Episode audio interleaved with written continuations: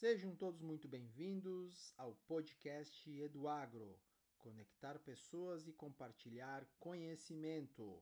Hoje, no capítulo da epidemiologia, vamos falar um pouquinho sobre os princípios básicos da epidemiologia. Um dos princípios básicos desta área do conhecimento é de que os agravos em saúde eles não ocorrem ao acaso dentro de uma população. Considerando esse princípio, nós podemos afirmar que a distribuição desigual dos agravos à saúde é um produto da ação de fatores que se distribuem desigualmente dentro da população. Portanto, elucidar esses fatores faz com que a gente consiga entender melhor a distribuição dessas doenças e identificar as medidas de prevenção e controle para essas enfermidades. Conhecer esses determinantes das doenças nos permite aplicar medidas que consigam resolver esse problema. O mais importante da epidemiologia é que uma enfermidade ela não é unicausal. Não basta ter um indivíduo, um animal doente, um agente infeccioso e um animal suscetível para que a doença infecciosa ocorra. As doenças infecciosas elas são multicausais e elas se explicam pela teoria da multicasualidade. Nós abordamos muito bem isso lá na tríade epidemiológica e nos determinantes de ocorrência das doenças. Assim, epidemiologia está baseada no reconhecimento da multiplicidade de fatores ligados à etiologia das doenças infectocontagiosas, na identificação desses fatores e na estimativa dos seus valores relativos, o quanto cada um desses fatores contribuem para a ocorrência ou não dessa determinada uh, enfermidade. A epidemiologia ela está baseada em quatro princípios fundamentais. Primeiro deles, a ocorrência das doenças ela está diretamente associada ao ambiente. E lá Hipócrates, muito tempo atrás, já nos mostrou isso. Ou seja, se eu conseguir identificar a influência do ambiente, eu consigo fazer comparações entre ambientes que têm a presença da doença, que têm maior ou menor frequência daquela doença. Então, o ambiente é um fator determinante. O registro da ocorrência desses eventos naturais. Quem são esses eventos naturais?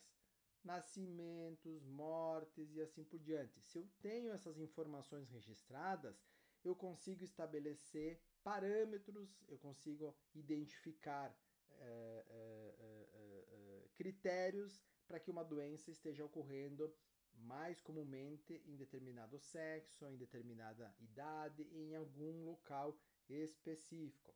Terceiro ponto, a utilização de experimentos naturais ou experimentos da natureza é observar. A epidemiologia, ela se baseia muito na observação que foi o que John Snow, o pai da epidemiologia, fez durante a epidemia da cólera em Londres, lá no século XIX.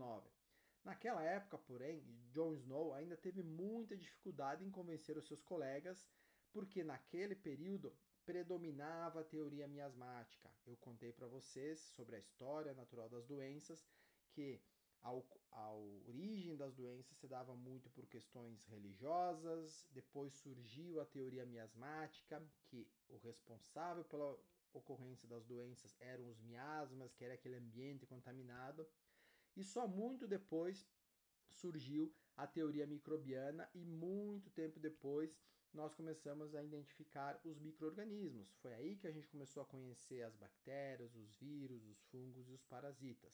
Tá? O quarto ponto, princípio da epidemiologia, é a realização de experimentos controlados. Então, foi o que também John Snow fez lá no século XIX na epidemia de cólera. E é o que a gente faz aqui na epidemiologia moderna. O que, que John Snow fez naquela época de experimento controlado? Ele identificou que tinham parâmetros, padrões de ocorrência dessa doença baseado no sexo, no ambiente, na idade, Uh, e fez uma intervenção. Eles, ele, a hipótese era de que a água era o ponto-chave para a ocorrência daquela doença, então estava relacionada ao determinante ambiente.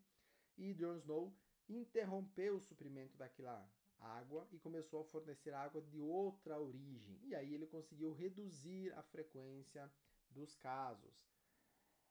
Quais são os objetivos então da epidemiologia? A epidemiologia ela vai se dedicar a estabelecer relações entre dois ou mais eventos, onde um deles é sempre mais importante e está relacionado aos fenômenos de saúde, e os demais são as causas hipotéticas que existem naquele ambiente e que podem contribuir para a ocorrência daquela doença. A epidemiologia, então, ela vai descrever a história natural dessa doença, Aí ela vai descobrir quais são as causas que originam essa doença e quais os meios adequados de nós eliminarmos esses, essas causas. A epidemiologia ela vai investigar a ocorrência das doenças na população. Ela vai dar suporte para ações diretas contra essas enfermidades. Ela vai ainda, ou nos permite, que a gente compreenda qual que é, quais são as causas dessas enfermidades ela vai nos permitir que a gente explique padrões de ocorrência, como que ela ocorre, aonde, como ela está distribuída, qual a frequência. Ela nos permite descrever a história e todos os fatores relacionados à ocorrência daquela doença infecto-contagiosa. E ela também nos permite identificar, quantificar, ou seja, eh, saber exatamente qual que é a frequência com que ela ocorre, saber essa distribuição, esse padrão, nos permite estabelecer hipóteses de diagnóstico mais corretas, nos permite fazer o diagnóstico com a melhor metodologia uh, correta e uh, ideal para aquela situação e, principalmente, estabelecer medidas de prevenção e medidas de controle para essa doença infecto-contagiosa. A epidemiologia, por fim, ela vai estimar a frequência das doenças e nos passar uma série de informações, que é o que a gente faz lá na epidemiologia descritiva, e identificar todos esses fatores. A gente quer saber na epidemiologia por que, que a doença ocorre, como que ela ocorre e por que ela está aumentando o número de casos ou está reduzindo o número de casos. Só a epidemiologia nos permite responder essas perguntas.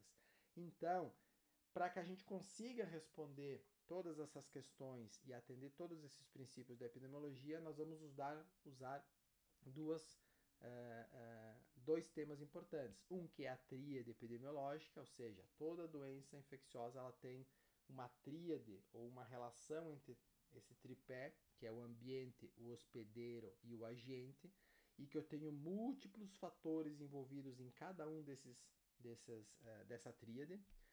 E o segundo fator importante que a gente já mencionou aqui são os determinantes das doenças, tá? Todos aqueles fatores relacionados a cada um desses agentes, como que eles interagem, quais são mais importantes e qual, quais são as características para cada um desses determinantes que podem influenciar a frequência de ocorrência, decorrência dessa doença.